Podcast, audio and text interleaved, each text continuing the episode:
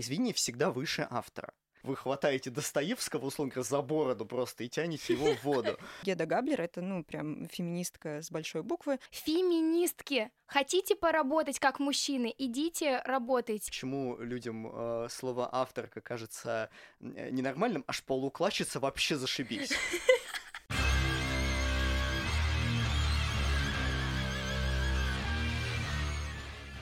Всем привет, это подкаст «Хаос говорит», театр «Старый дом» с вами Анастасия Пантелеева Привет всем. и Василий Вагин. Сегодня у нас в студии актриса театра «Старый дом» Альбина Лозовая Всем привет. и редактор афиши «Дейли» Егор Михайлов. Привет. По какому поводу мы сегодня собрались? Мы сегодня собрались а, по поводу феминистического праздника 8 марта и будем говорить около э, этой темы. И первый вопрос. Что происходит с образом женщины в художественном пространстве сегодня? Как он меняется в связи с изменяющейся социальной действительностью? Мне кажется, он изменяется в лучшую сторону, и все это видят, слава богу. Я наблюдаю э, какой-то манифест режиссеров мужчин с какой-то стороны, в том числе, слава богу, что они тоже теперь выводят на первый план э, женщину, да, ну, то есть э, в литературе. И мы разбираем проблемы не только каких-то ну, там, христианских ценностей, например, как в «Идиоте», да, у нас была э, задача, а что-то более, наконец-то, более важное, что ли, для нас, вот для девочек конкретно, да, это... А Что ты, какие темы можешь в эту... в Для этот список- девочек? Да. Что Ну, важно самое, для- самое, наверное, э, для нас тема острая, мне кажется, это вопрос тела и то, как им распоряжаться. Ну, Мгм. это испокон веков же идет, что мы матери, мы рождены для этого, мы э, дополнение к мужчине. И, эм, ну, э, к сожалению, да, там на протяжении э, тысячелетий не разрешалось женщине выбирать свою судьбу. Вот сейчас, слава богу, это уже мы живем и родились мы во времени, когда все-таки эти пережитки прошлого уходят, ну, сдвигаются. А, в нашей стране, конечно, это все происходит. Намного так. медленнее, Да, к сожалению, стремительно.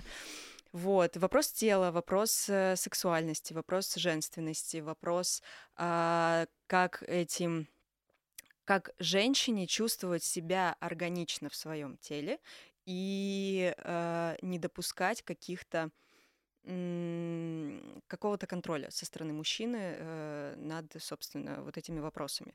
А, в том числе, ну, сюда н- э, относятся, по моему мнению, да, это какие-то сексуальные намеки, подтексты от... Безопасность женщины Безопасность, в современном да, мире. да.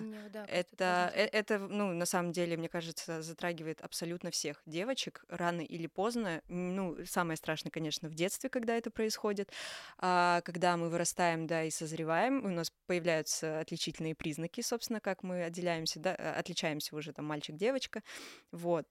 Это, к сожалению, какой-то просто неотъемлемая вообще часть а, женского становления пережить вот эти вот какие-то, ну, оскорбления. По моему мнению, это действительно это оскорбляет. Тем более девочек. Даже еще вот не сформировавшаяся вообще э, психика, когда тебе начинают делать какие-то а, комплименты, которые на грани э, вообще просто каких-то ужасных слов, а, которые тебя вводят в истерику, и ты приходишь домой и плачешь в подушку, и почему-то ты не понимаешь, почему. Вот, мне И в кажется, чём что... ты виновата, да. Да, в чем, чем я виновата. Вот. э, Мне кажется, что вот вопрос тела это очень важно. Ну вот ты про идиота говорила. Мне кажется, это такой уникальный случай, что здесь все равно центральным персонажем этого спектакля получился не Мышкин. Ну, Получилась Настасья Филипповна, э, которая даже на афише этого спектакля. В спектакле, да. В спектакле, да. В э, романе это может быть просто мое такое мнение. А, Я этого не почувствовала совсем. То есть для меня Анастасия Филипповна, как я уже говорила, это был образ настолько не сформировавшийся, такой какой-то вот прям вот таинственный, на грани ну, как будто такое ощущение, как будто Достоевский вообще не понимал, что, что вообще, что он пишет про женщин. Как будто, ну, это действительно мы, это какие-то существа инопланетные, которые просто вот в этом мужском сознании не являются э, человеком. Ну, то есть мы как существа какие-то, как фантомы, как что-то такое иное, и, ну, нас Не невозможно, раскрытое, да, да, нас невозможно понять. Хотя на самом деле это потребности точно такие же, просто чтобы тебя не обижали, чтобы тебя э, воспринимали как, э, опять же, личность, чтобы тобой э, не распоряжались как вещью, и, ну, просто ты чувствовал себя действительно каким-то просто важным и достойным существования человеком. Слушайте, а можно я вмешаюсь? Дело в том, что я брал интервью у Прикотенко как раз по поводу, я ему задал ровно тот же вопрос. Я его спросил, «А, слушайте, а у вас в спектакле вот кто у вас центральный персонаж? Я был абсолютно уверен, что он скажет Настасья Филипповна, потому что, ну, для меня это как раз э, роман Достоевского, прочитанный в- через разные оптики, в том числе вот через фем-оптику. Для меня это настолько было очевидно, что Настасья Филипповна стала центральным персонажем. Он говорит Мышкин. Да ну я тоже думала, когда Вася, когда сказала, я тоже думала, что Андрей Михайлович считает Мышкина главным персонажем.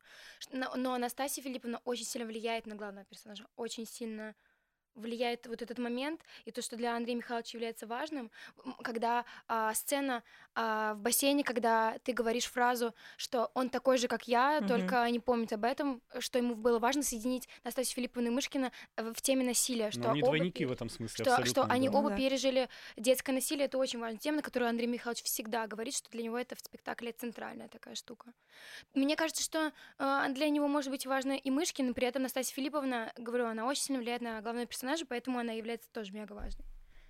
Ну, э, да, мне кажется, это главная причина, почему между ними не может быть любви в понимании, собственно, да, э, плотской. Что они бра- бра- А, братья да, бли- близнецы да, такие. потому братья. что у них есть э, связь, и они действительно это какие-то м, просто два полюса вот одного, одного существа, и они взаимозаменяемые. Просто один сломался, да, это Настасья Филипповна, и ей никто не помог в Швейцарии, их никто не отправил там лечиться э, водами и психотерапию проходить и так далее и тому подобное. Она жила и варилась в этом постоянно. И вот как а, она себя нашла в манипуляторстве, она себя нашла в истязании своего тела, в истязании других, и, э, но она, это, это была ее жизнь, то есть благодаря этому она, собственно, выжила. А Мышкин, да, он, ну, ему повезло больше в этом плане. и- Слушай, знаешь, вот когда ты сказала, что один сломался, я была уверена, что ты скажешь, что Мышкин. Потому что мне кажется, что на самом деле сломался он, потому что он решил, ну, как бы э, подсознательно все забыл. И это реальный слом. А Настасье Филипповне очень тяжело, но она остается в сознании. Она все помнит, она все понимает, и она живет, и это ее выход. Ну, как бы манипуляторство, манипуляторство это очевидный выход из этого. И мне кажется, что Мышкин наоборот. Понимаешь, он, не знаю, мне казалось, что ты скажешь про это. Ну, интерес- интересно, как вы кажется, вы говорите про психотерапию. э, ну, как я читаю, вот текст спектакля, условно говоря, а, Мышкин, э, очевидно, не это не история проработанной травмы, это история травмы, которая Осталось а, очень аккуратно забита, за вот каким-то валежником закидана, как бы, и ты отвернулся такой, не смотришь туда. А Настасья Филипповна э, постоянно вот как бы просыпается, и, и у нее перед глазами эта травма, она глаза закрывает, а у нее все равно травма перед И глазами. это следующий, э, то есть э, на уровне психотерапии а, Настасья Филипповна находится на один шаг дальше. Она понимает свою проблему. То есть э, у Мышкина гораздо ху- ху- бо- больше путь к осознанию этого. Ну, был. он, условно говоря, не закаленный. Он кажется более здоровым или более благостным Кажется, таким. да. Он видится этим, у него все внешние признаки вначале с такого человека, у которого все нормально. Не то чтобы все хорошо, но он, в принципе, вот как-то вот плывет по этой жизни, и особенно его ничего не трогает. Вот, а особенно его, ну, как бы, на самом деле, по- пока его ничего не трогает, у него все нормально, а не наоборот. Вот, как И только мне, его что-нибудь мне трогает, кажется, что очень крутая штука, про которую я тоже хотела сказать, а на которой хочу сакцентироваться, что а, вот есть а, роман Достоевского, и как ты сказала, Альбин, а, что Достоевский как будто бы вообще не понимает Настасью Филипповну. У меня тоже было такое ощущение. И как а, современный режиссер, в частности наш Андрей Михайлович а, в данном случае, с другой оптикой, с фем-оптикой, из а, оптикой 2021 года, 2020 года, когда было 19 смотрит и, рас- и совершенно по-другому раскрывает этого персонажа. Потому что и, кажется... и это и раскрывает не в плане, что он меняет смысл, а он наоборот очищает смысл. Что Да, мне, мне Он кажется, ее это- делает, мне кажется, просто ощутимой, что ее можно потрогать, потому что в романе ее нельзя потрогать. Так он разбирает ее мотивы, А, понимаешь? здесь, конечно, потому что здесь просто это детская травма, э, которая, если убрать абсолютно, да, все и оставить только Настасью Обстоятельства. Филипповну и сделать ее главной героиней, убрать Мышкина, все, здесь будет просто тема про то, как изнасиловали девочку и э, как сломалась ее вообще просто самоидентификация, кто я, что я, зачем я, просто что, ну, я там, ну, не буду приводить Ну, цитаты из ну, спектакля. Ну вот смотрите, и для Достоевского абсолютно очевидно важным был Мышкин, как мне кажется. И как сейчас прочтение этого романа а, меня, меняет акценты. Что и, он, и у людей складывается впечатление, что Настасья Филипповна главный персонаж. Ну и как бы и так, и так все равно спекта- спектакль, а, как бы у этого есть э, предпосылки, что это круто. Мне кажется, это вот э, очень с, э, связывается с разговорами, которые я в последнее время много веду по поводу отделения автора от произведения. В, в основном сейчас последней неделе все это обсуждают в связи с э, Вуди Алленом, потому что вышел фильм про... э, выходит сериал про э, Вуди Аллена и, э, собственно, всю ситуацию вокруг его семьи и обвинений его в э, сексуальном насилии. И как раз э, дискуссии идут о том, что там я не смогу смотреть фи- фильмы в идеале и так далее. А я в какой-то момент пришел к выводу, что э, а, ну, очевидным образом нужно отделять... э, С одной стороны, невозможно отделять э, произведение от автора, потому что понятно, что «Идиот» мог написать только Достоевский, например. Или там Энни Холл мог снять только Вуди Аллен. И другого быть не может. С другой стороны, мы обязаны отделять, потому что, э, потому что произведение, ну, как если мы говорим про условно говоря, сейчас кавычки прям такие, вот рисую в воздухе талантливое произведение или там гениальное, произведение всегда выше автора. А, выше не в том смысле, то есть автор не совсем понимает. Я не думаю, что автор там ему кто-то диктует сверху или что такое, но суть в том, что когда человек производит какой-то текст, он пишет не только буквы на бумаге или она. А, И э, когда Достоевский написал роман «Идиот», все, это отдельное от него произведение. И каждый человек, который читает э, роман «Идиот», э, он добавляет к этому произведению что-то. Когда Прикотенко читает роман «Идиот», он читает его по-другому. Когда вы э, читаете роман «Идиот», вы еще что-то добавляете. Когда зритель смотрит то, как вы играете в спектакле Прикотенко по роману «Идиот», а зритель тоже видит то, чего не было ни у Достоевского, ни у Прикотенко, ни у каждого из вас. А, Вот, мне кажется, что это крайне важная штука, и мне кажется, это крайне важная вещь в, в разговоре о том, что сейчас постоянно э, происходит, э, если говорить, например, о литературе в частности, ну, в театре это тоже постоянно происходит, но в литературе тоже очень много э, п- пересказов старых сюжетов. Вот выходит э, роман э, в прошлом году Мадлен Миллер Церцея, э, который говорит о э, целый роман про женщину, про ведьму, да, о которой большинство людей известно тому, что ей посвящено там несколько страниц в Одиссее. И она там э, сначала пленит Одиссея, а потом становится перед ним на колени. Вот из этого вырастает вся, э, весь роман, который просто по-другому смотрит на все это. И вот мне кажется, что это важно. Постоянно по-другому смотреть. Новые взгляды не уничтожают старые, и это важно. Новые взгляды как бы наслаиваются. Но это то, с чем мы сталкиваемся, когда люди приходят на спектакль и говорят, вы сломали классику, не, не трогайте ее грязными руками. А когда те, э, те же самые процессы происходят, например, с мифами, а, с легендами какими-то, людей это не вызывает отторжения, потому что, ну, чё миф? Ну, это же миф какой-то, чё, его можно трансформировать. А если литературу берут и через какую-то иную оптику ее преломляют, то это вызывает почему-то, ну, довольно часто отторжение у зрителя. Мне кажется, люди очень просто буквально воспринимают образ сбрасывания Пушкина с э, парохода современности, потому что они прям представляют, как вы хватаете Достоевского, условно говоря, за бороду просто и тянете его в воду.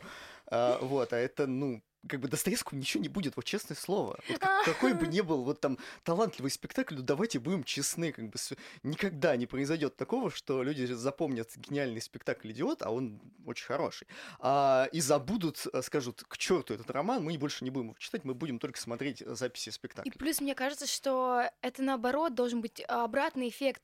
Э, э, Люди, классика живая.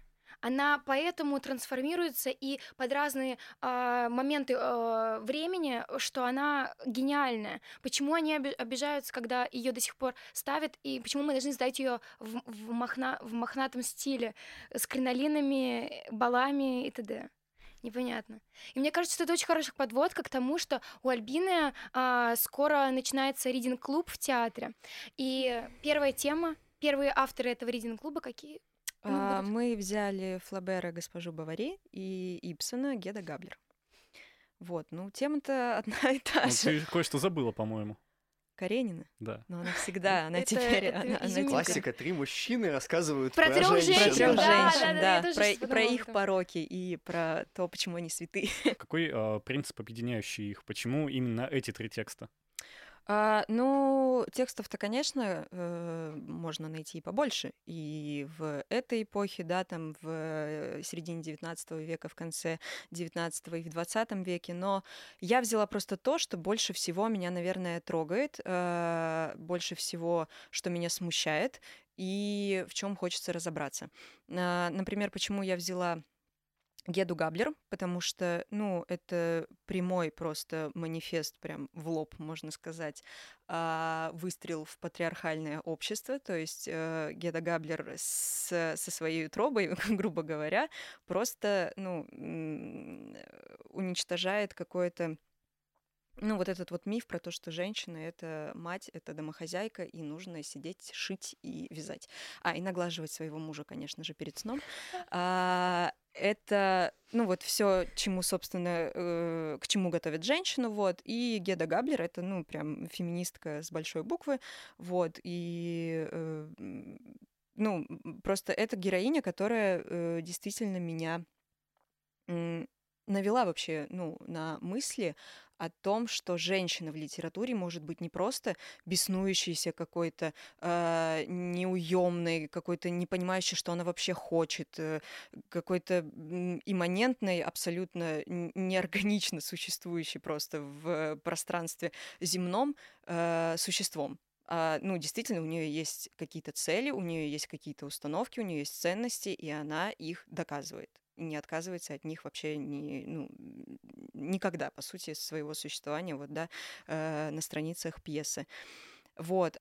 Эмма Бавари, э, главная героиня э, романа Флабера, вот здесь наоборот, меня, э, у меня возникают вопросы, и а, мне интересно проанализировать а, вместе с другими, собственно, читательницами, читателями, как они это себе э, складывают картину, а, и понять, что она есть, что, что, что в ней такого, почему Флабер, э, убивая ее, мне кажется, все равно он ее любит, и он, ну, он ей восхищается, он а, не осуждает ее, а действительно он показывает то, как женщина вынуждена просто как-то искать себя в рамках вот этих вот, да, патриархальных и э, бытовых. Вот. И мне интересно, почему, как это э, при, при всем ее достаточно таком мне кажется, банальном, тривиальном поведении, да, ты вышла замуж, ты недовольна своим мужем, у тебя появляются э, любовники, все. Ну и ты как бы больше у тебя ничего нет, то есть, ну это это вот весь сюжет. А почему она считается, э, опять же, ну для меня все-таки, если это великое произведение, да, которое, э, к которому обращаются миллионы людей, и вот вот эта вот природа страсти женской, почему э, женщина ну, наверное, не почему. Это очень, э, ну, такой вопрос неправильный, потому что если у тебя ничего нет, да, там образования нет, у тебя э, нет возможности конкурировать с мужчинами на их поприще, то есть она там не могла быть врачом, точно так же, как ее муж, а, и там как-то, да, в этом плане пытаться реализовать себя. Она, ну, ее в монастыре готовили к тому, что вот ты выйдешь замуж и будешь женой. И вот в этой страсти, вот поглощающей, она начинает стремиться к развоплощению, она начинает реализовывать себя как женщина. Для меня госпожа Бавари — это вот такой прям объект для рассмотрения очень очень интересный. И кто ее осуждает, кто ее э, поддерживает, кто с ней согласен, кто э, ее ненавидит и говорит, что на самом деле э, главный герой это муж, э, и про него на самом деле пишется роман, что он такой Ой, весь гос- хороший, ой, замечательный, господи, а она как это его просто... жалко. И, Да. и т.д. А она это просто страдания, манипуляторша. Вот мне да. интересно на эту тему пообсуждать. А с Карениной что? с Карениной. Но для меня это более глубокое, конечно, э, произведение, чем «Госпожа Бавари». Оно сложнее читается, оно сложнее воспринимается, и вроде тема одна и та же, но как-то она раскрыта полнее. Не так однозначно, как с госпожой Бавари, мне кажется, а, но полнее и психологически более, более сложно. Но это тоже для меня э, в романе для меня Каренина, она неоднозначна. Тоже я, я не могу ее поддержать сто процентов, не могу ее обвинять сто процентов. А, потому что, опять же, здесь мы идем по схеме того, что женщина а, предает своего мужа, а, но здесь мы говорим о любви все-таки. Я считаю, что как раз у Карениной и Вронского здесь а, и страсть, которая губительна, но и здесь присутствует та любовь, которая она стремится и которую она несет, именно Анна. И вот эта вот любовь, э, наверное, является ее ее великой силой, даже не оправданием, а великой силой, которой э, она побеждает Каренина. Э, вот это вот царство разума, э, логики, э, опять же, манипуляторства какого-то, да, и она своей любовью, э, ну, просто, мне кажется, его в сухую разносит.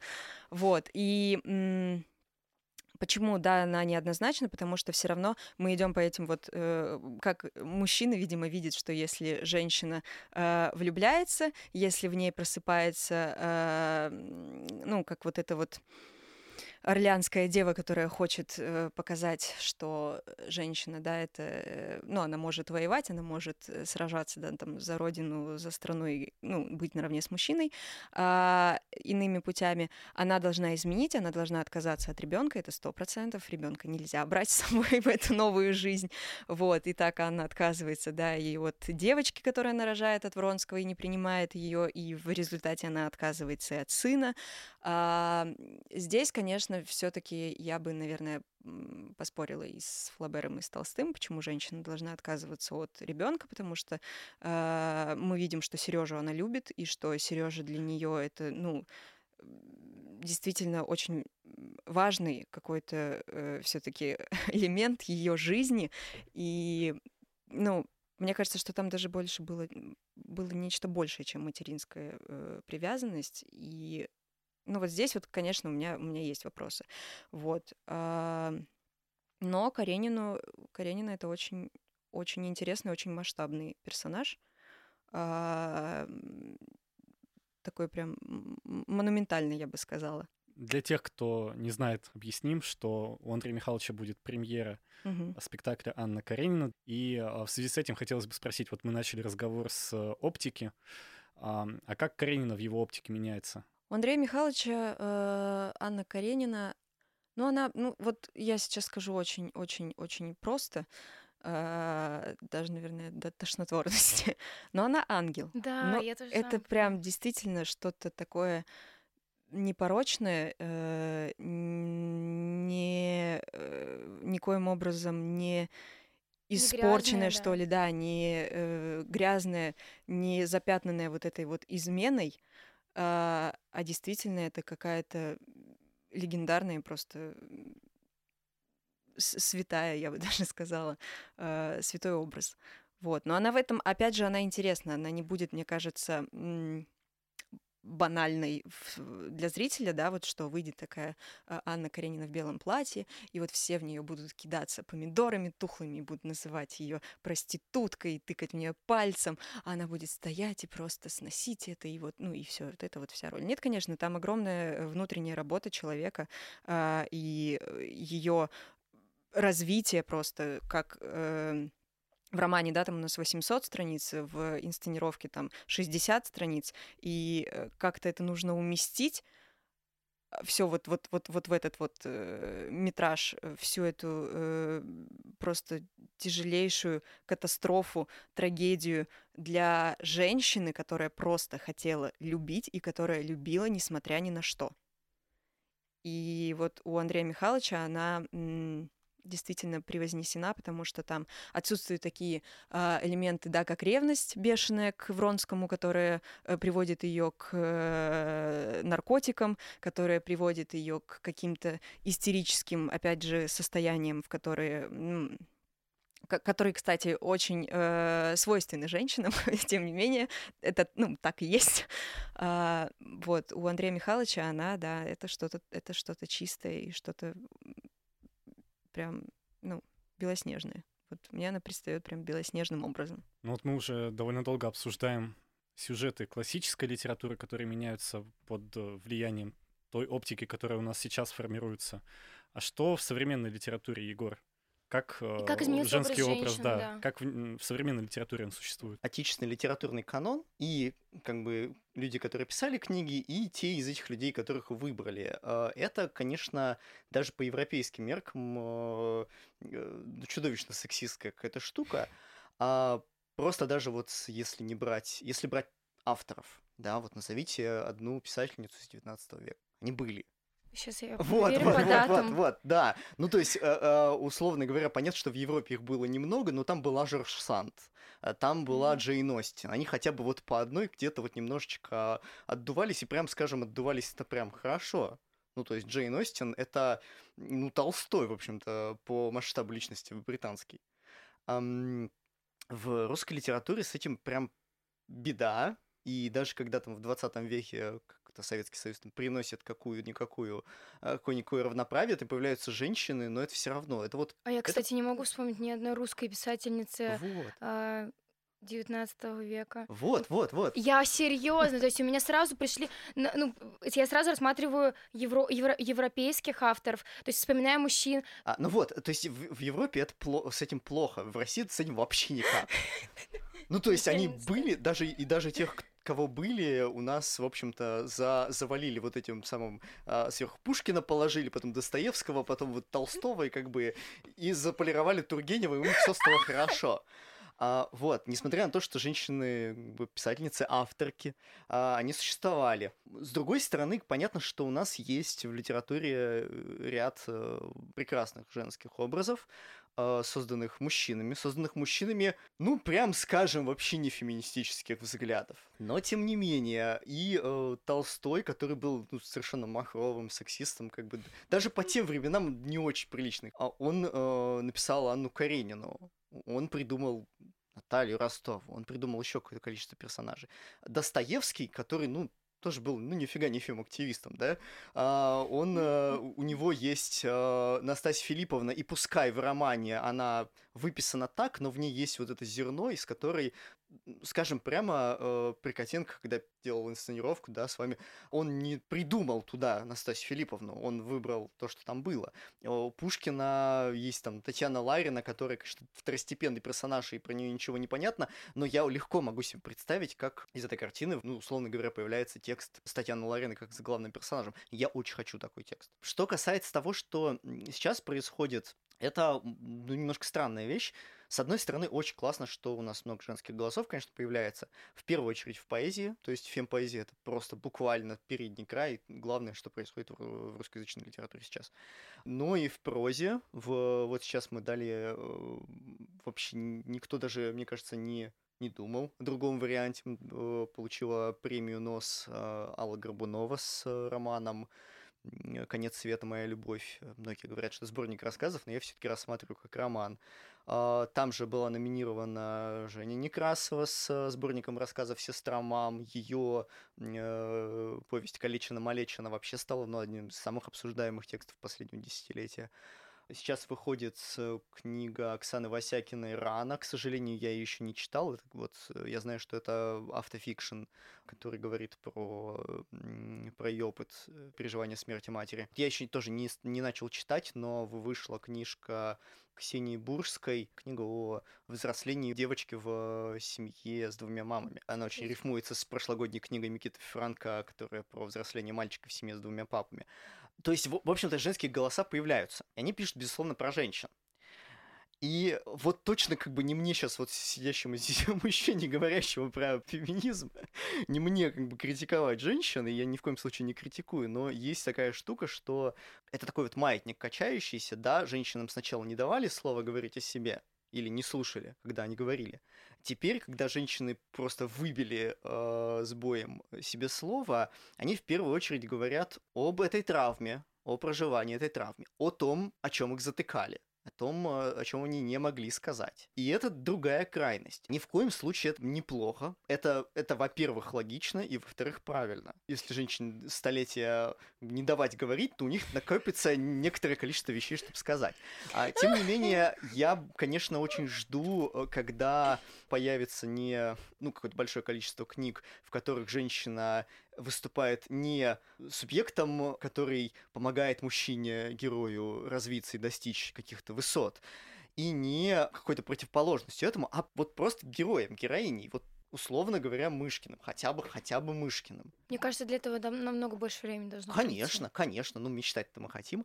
И еще одна вещь, про которую хочется сказать, касательно того, что происходит с образом женщины в русской литературе, в русскоязычной литературе сегодня, это, конечно, ужасно интересно, что происходит в... что продолжает происходить с образами женщин в литературе, написанной мужчинами. Потому что здесь есть два противоположных направление движения. Первое направление, которое я всецело одобряю, это когда мужчины умудряются написать интересных женских персонажей. Это «Священная книга оборотня», наверное, последняя книга Виктора Пелевина, насчет которой более или менее все сходятся, что, что это была хорошая книга. Несмотря на то, что сейчас происходит с Пелевиным, с его, с, с тем, как он про Мету пишет, с тем, как он вообще пишет про феминизм в последних романах, а Хули это имя э, героини романа, это один из самых сильных, самых, не то что даже сильных женских образов, а один из самых живых. Ну, то есть мужчина написал живую женщину. Редчайший случай в русской литературе. А уж в литературе 21 века, ну, прям практически вообще по пальцам сосчитать можно. И совсем недавно женский образ, вот как раз, как раз тот, который мне хочется. Простой и обычный протагонистский э, появился у Алексея Сальникова в романе опосредованно. Алексей Сальников совершенно меня в этом смысле удивил. То есть у него была уже очень интересная героиня Петрова в романе Петрова в гриппе вокруг него, но все-таки это была второстепенная героиня. В опосредованном делают главной героиней женщину, и смысл жизни этой женщины вообще никак не определяется мужчинами. А это такая революционная мысль для литературы, mm-hmm. что прямо дух захватывает. То есть там, разумеется, там есть мужчины, там есть ее отношения с разными мужчинами и любовные, и не и так далее, но тем не менее я, я могу себе представить, как эта женщина может заменить на мужчину, и примерно так же все будет, и слава богу, что не заменили. А вот такой пограничный пример, не, из, не совсем из литературы, это то, что сейчас произошло, не знаю, смотрели ли вы сериал «Топи», а, который написал э, Дмитрий Глуховский, э, и сериал в многих отношениях блистательный, на мой взгляд, и и снятый, и написанный в том числе но, тем не менее, писатель Глуховский, которого я очень люблю, я вижу, что он наконец-то научился, он смог придумать нескольких э, интересных женщин-героинь, э, чего у него раньше в книгах ну, не хватало. К сожалению, он все еще не знает, что с ними делать. А, последние несколько дней все обсуждают э, сериал и с удивлением обнаружили, что э, там пять протагонистов, два мужчины и три женщины. То есть гендерный баланс, прям скажем, соблюден. А, при этом люди, с, когда начали обсуждать, с удивлением обнаружили, что у женщин, которые там участвуют, нет профессии. То есть э, там есть э, мужчина, который как бы Павел Дуров, такой вот э, разработчик с травмой душевной. Есть э, журналист, который вот тоже вот такой вот. Есть три женщины, которые женщины, вот, и они, ну, немножко не совсем как бы субъекты, они очень интересные. Героини, как бы Эля, это вообще одна из самых интересных героинь, которые были в последнее время, но тем не менее. И в противоположность вот этому, тому, что я поддерживаю и всячески радуюсь, мой любимый пример это двухлетней, кажется, давности роман э, Андрея Рубанова «Финист. Ясный сокол». Что произошло с этим романом?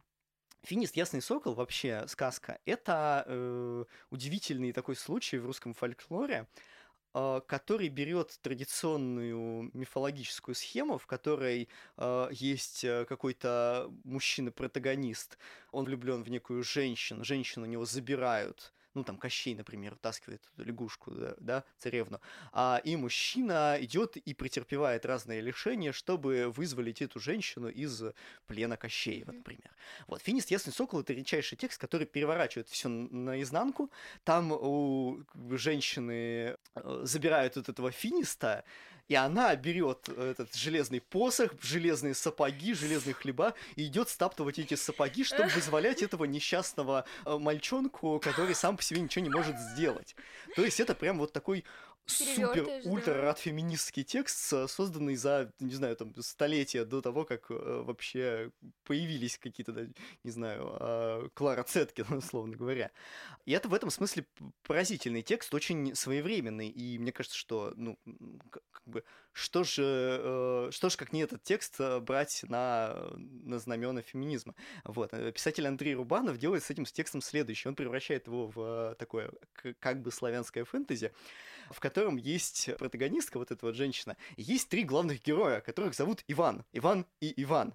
И в первой части книги первый Иван делает какие-то глупости, из-за которых главный героинь попадает в беду, а возлюбленного уносят. Во второй части книги другой Иван берет Марию, Марию за шкирку и несет ее туда, где она может спасти этого финиста. А в третьей части книги третий Иван помогает ей спасти. Ну, то есть буквально... эм, Ой, женщина ничего не делает буквально. Буквально три Ивана, вот это, это очень смешно, когда пересказываешь. Которые А, ведут ее просто. Которые буквально за шкирку хватают героини и говорят, так, вот так вот, то есть они за нее спасают, они берут единственную женщину, в, которая действительно что-то делала в русской мифологии, ну, не единственная, немножко утрирую, но тем не менее, и делают из нее просто вот Беспомощное существо. совершенно максимально беспомощное. Оно просто более беспомощно, чем любая э, героиня в, в этом всем. И это ужасно интересно с точки зрения того, как эм, э, с точки зрения реакции. Но и он же любит свою тоже героиню, как мне кажется. Он же помочь ей захотел. Не знаю. это А Я, я уверен, что это абсолютно искренне. То есть я не думаю, что есть, э, что, например, Толстой, там, как, каким бы он ни был сексистом, он думал, как сейчас я разоблачу эту Анну Каренину. Вот, или там Достоевский, я не думаю, что он э, думал, как бы мне сейчас показать Настасью Филипповну так, чтобы вот женское движение в будущем э, лютовало насчет ее роли. Ну, то есть это же все искренне делается. Да, Они же да, очень да. любят своих героинь. Просто вот любовь так выражается. Вот это вот, хоть- дайте, мне не нужны как бы э, глубокие интересные персонажи, дайте мне живых женщин в литературе, которые не будут функциями, функциями, а, которые дают э, мужчинам право на искупление, функциями, которые дают мужчинам право расти, функциями, которых могут спасти мужчины, чтобы быть героями, функциями, которые у- убивают мужчин или там, не знаю, уничтожают мужчин, чтобы избавиться от патриархата. Я последнее как бы поддерживаю как, как реакцию на вот это все, но ну как бы когда-нибудь, когда-нибудь у нас будут живые женщины. Живых мужчин тоже не очень много в литературе, но они есть. Вот. Если говорить про, э, про зарубежную литературу, то там немножко все интереснее. И мне ужасно интересно, как... а, Ну, там сколько- и движение феминистическое совсем другое, и феминизм вообще по-другому воспринимается. У нас до сих пор мужчины, вот последний случай, который я видела, там под одним видео, совершенно не относящееся к феминизму, а, относящегося, видео, как на заводе мужчины работают, и, не, и не сп- спуск корабля. И там э, пишет, феминистки, хотите поработать как мужчины, идите, работайте. И там огромная дискуссия была, то, что у нас до сих пор вообще... Я напомню, мой, мой любимый, мой любимый аргумент э, в спорах с феминитивами. Э, я не понимаю, почему людям э, слово авторка кажется э, ненормальным, аж полуклачица вообще зашибись. Вот феминитив шполоукладчица прям вот ну, супер просто.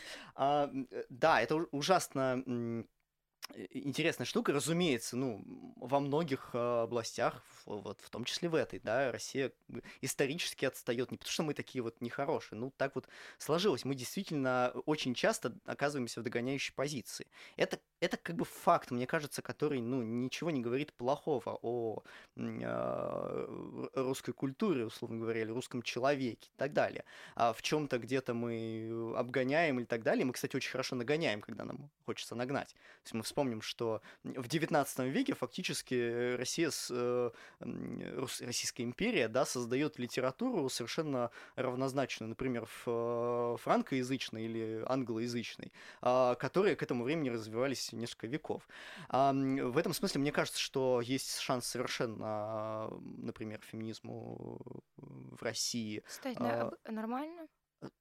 Нормально. Сейчас мы, мы перейдем сейчас к дискуссии адекватный феминизм, да? Име- Имеется в виду стать э, восп- нормально воспринимаемым, что не будет э, Да таки- нет, ну мне кажется, что э, феминизм, э, как и любое движение за права, да, он не, ну, не, не должен, не может быть, э, э, стать вот таким вот удобным. Вот такой вот Ну. удобный феминизм, который не будет оскорблять чувства мужчин бедных, да, вот, этот- вот этот удобный Black Lives Matter, которые не будут оскорблять чувства белых. Но понимаешь, в э, чем прикол? Что женщины сами сейчас у меня следующий вопрос для Альбины, все нормально.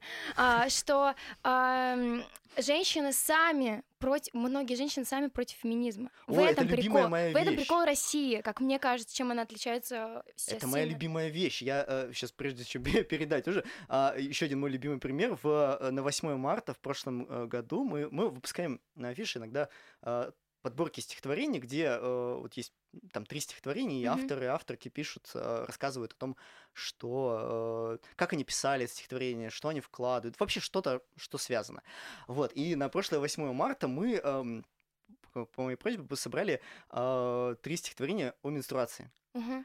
А, вот, по-моему, очень хорошее стихотворение. Там Даша Сиренко написала прям специально для этого материала и так далее. И, и э, чтение комментариев к, э, к постам, где вот это все есть, это моя одно из моих любимых развлечений. Сейчас будет 8 марта, мы опять его э, везде э, опубликуем, и я опять э, порадуюсь этому. И самое, мне кажется, потрясающее в этом, я перестал этому удивляться, но не перестаю отмечать, это то, что э, а, большая часть негативных комментариев, и Б, самые эмоционально негативные комментарии А, пишут женщины. Конечно.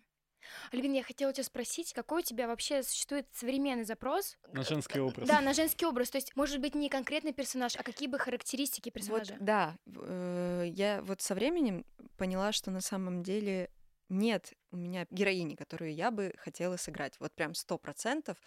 Мне кажется, сейчас э, в театре такие возможности, слава богу, что а, ну, могут просто какую-то, да, незначительную, э, не только женскую роль, и мужскую а, в литературе, да, взять и на сцене сделать ее настолько глобальной, и просто взять и перевернуть пьесу, и э, при, при этом не меняя смысла, а, оставаться в рамках задумки авторской и сделать это совершенно какими-то иными путями, поэтому загадывать какую-то роль мечты. Нет, вот- я, знаешь, я, наверное, не про конкретного персонажа, потому ну что да, я тоже, да, у меня да, тоже нет ответа на этот вопрос. я А понимаю. какие бы характеристики персонажа тебе было бы интересно сейчас вот э, воплотить?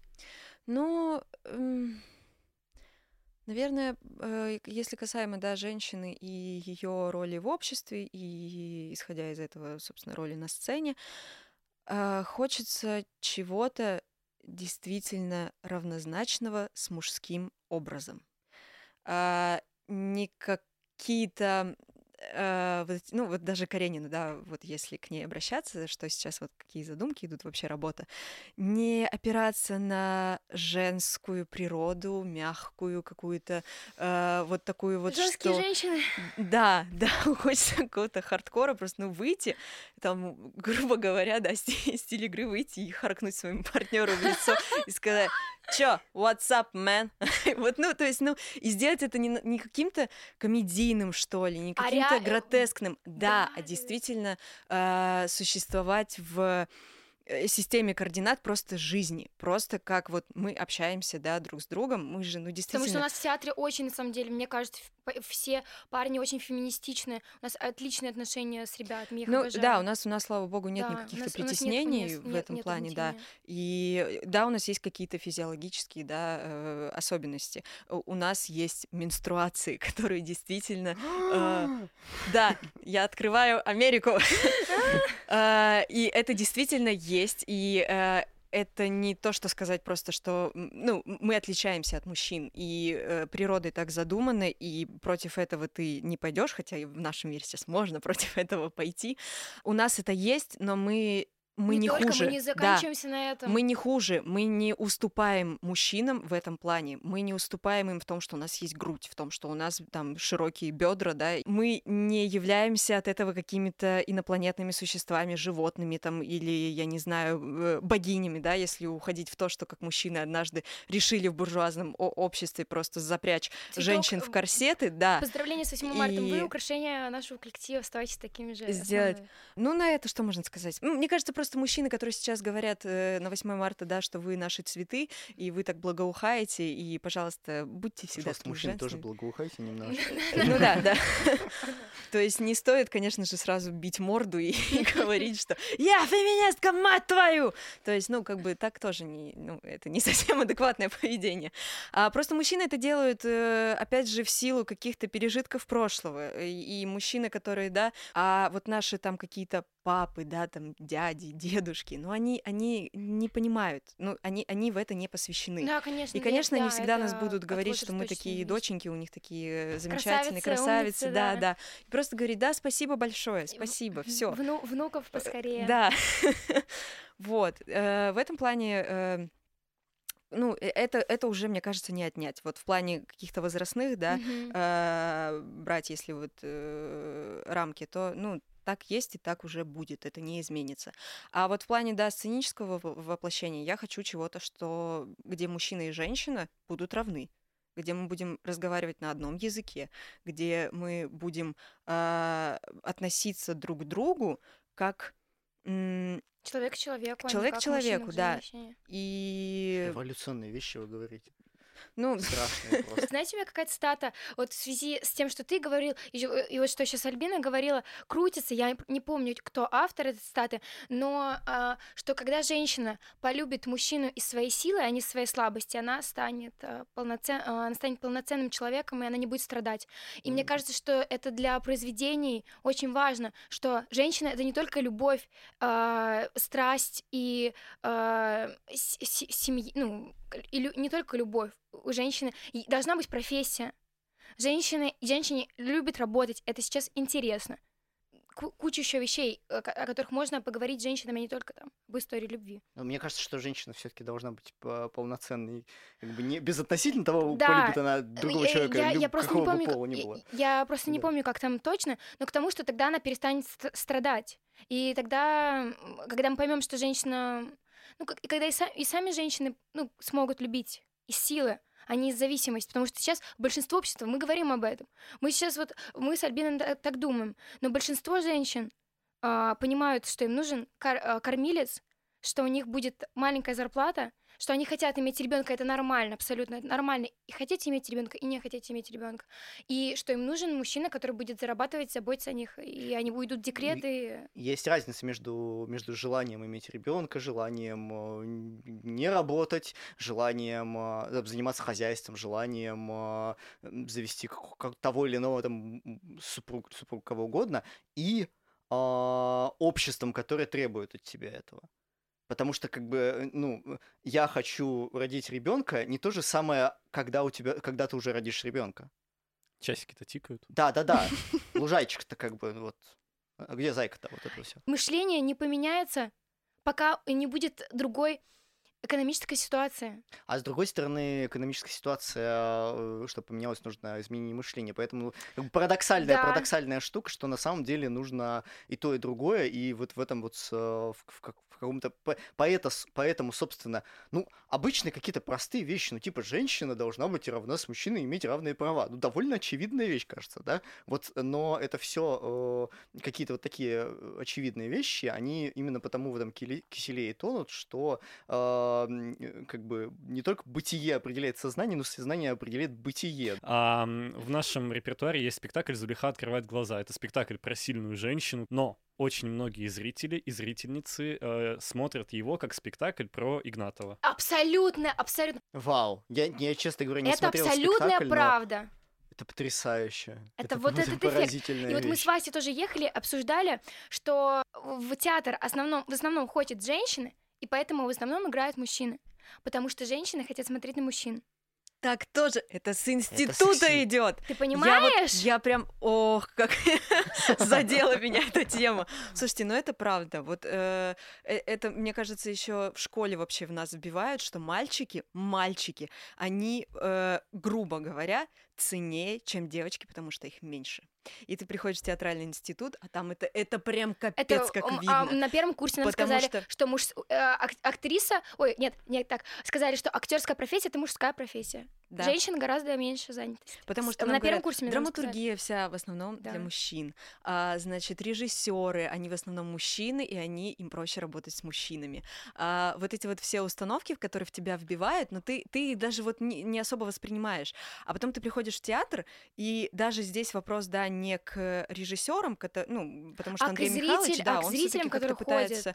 Запросу а, зрительскому. да, вырваться, да, и вот сейчас вот он ставит Анну Каренину, чтобы показать, что вот не только мужики могут вести а, в этом вальсе театральном, а э, действительно просто ты приходишь и со стор- вот с точки зрения зрителей ты понимаешь, что они все равно смотрят на мужчин. Да. У меня есть э, э, любимая м, цитата, э, любимая фраза, которую когда сказала Ленор Горалик, про то, что эм, э, по обсуждению любого текста публичного, вообще чего угодно, ам, очень легко понять, зачем э, человек его прочитал, чтобы читать то, что написано, или чтобы чесать то, что чешется. Вот это как бы частный случай, э, потому что человек, который пришел посмотреть на любимого актера, слушай, любимую актрису, это совсем не то же, что человек, который пришел Смотреть спектакль. посмотреть спектакль.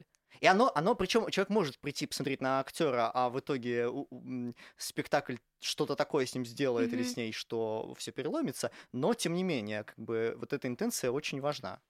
Вообще-то очень много так- вот этих проблем можно не то чтобы отсечь, да, это вот слишком просто звучит, но м, э, очень много можно изменить, если э, стараться м, как бы осознанно отходить от э, любви как от э, движущей силы, которая что-то делает с героиней. Потому что, по- потому что по большому счету, то есть с- понятно с одной стороны, что это вот любовь, это одно из самых там, сильных чувств, одно из самых понятных, э, это очень хорошо продается, в том числе и в этом нет ничего плохого. Ам, но суть в том, что когда женщина, ну, когда героиня а, в- когда героиня, даже главная героиня исходит э, из любви, причем вот из э, романтической любви, потому что в идиоте там, например, немножко все-таки про, про другую любовь скорее идет Да, речь. да. Но именно вот про романтическую любовь, особенно романтическую любовь к мужчине, то эта женщина, будь она трижды главной героиней, она э, сразу становится Простой. уже, уже просто из-за из всего патриархального фона, она э, сразу мужчина так раз такой подтягивается и еще там сверху еще становится сразу же. Я верю, вот если есть какая-то вещь э, по поводу силы искусства, в которую я верю, я ну, довольно скептически отношусь к э, искусству как к чему-то, что прям меняет жизни. Но что искусство может быть замедленной, бомбой замедленного действия, может содержать в себе эту бомбу, может быть вот это вот, ам, э, как в, господи, в, в операции Шурика, когда ты таблетку со снотворным, да, в, в колбасу Классно. засовываешь. То есть, э, если зас, э, это такое сильное сейчас будет упрощение, наверное, я сейчас скажу как- какую-то ужасно неловкую фразу, за которую меня сожрут, но если засунуть э, феминизм э, в в антифеминистский текст, и зритель э, его проглотит, то, возможно, этот феминизм на него изнутри может как-то подействовать. Может и не подействовать. Мгм. Скорее всего, не подействует. Но как бы э, это одна из возможных тактик за эм, э, быть, э, быть миной замин- замедленного действия. Я когда э, как редактор работаю в, э, в Афишделе, да, мы собираем какое-то количество текстов. Вот мы, мы там собирали м, нам нужно было, чтобы два человека нам написали текст. И я написал двум своим знакомым э, авторам, написал Алексею Сальникову и написал одной женщине, а, которая не смогла, которая отказалась, ну, она просто как бы не смогла написать, никаких проблем с этим нет.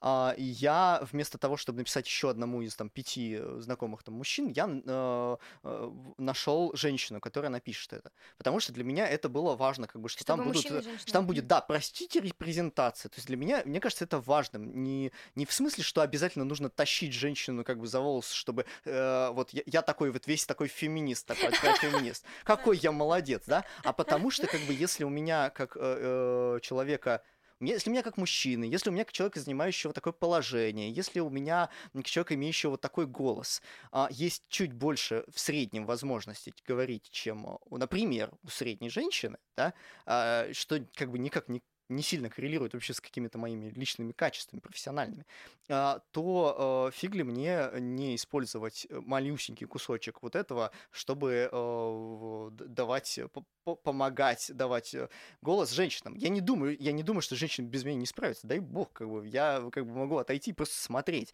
Но если у меня есть возможность по -по подставить как бы колено, или что такое, ну, что бы не подставить.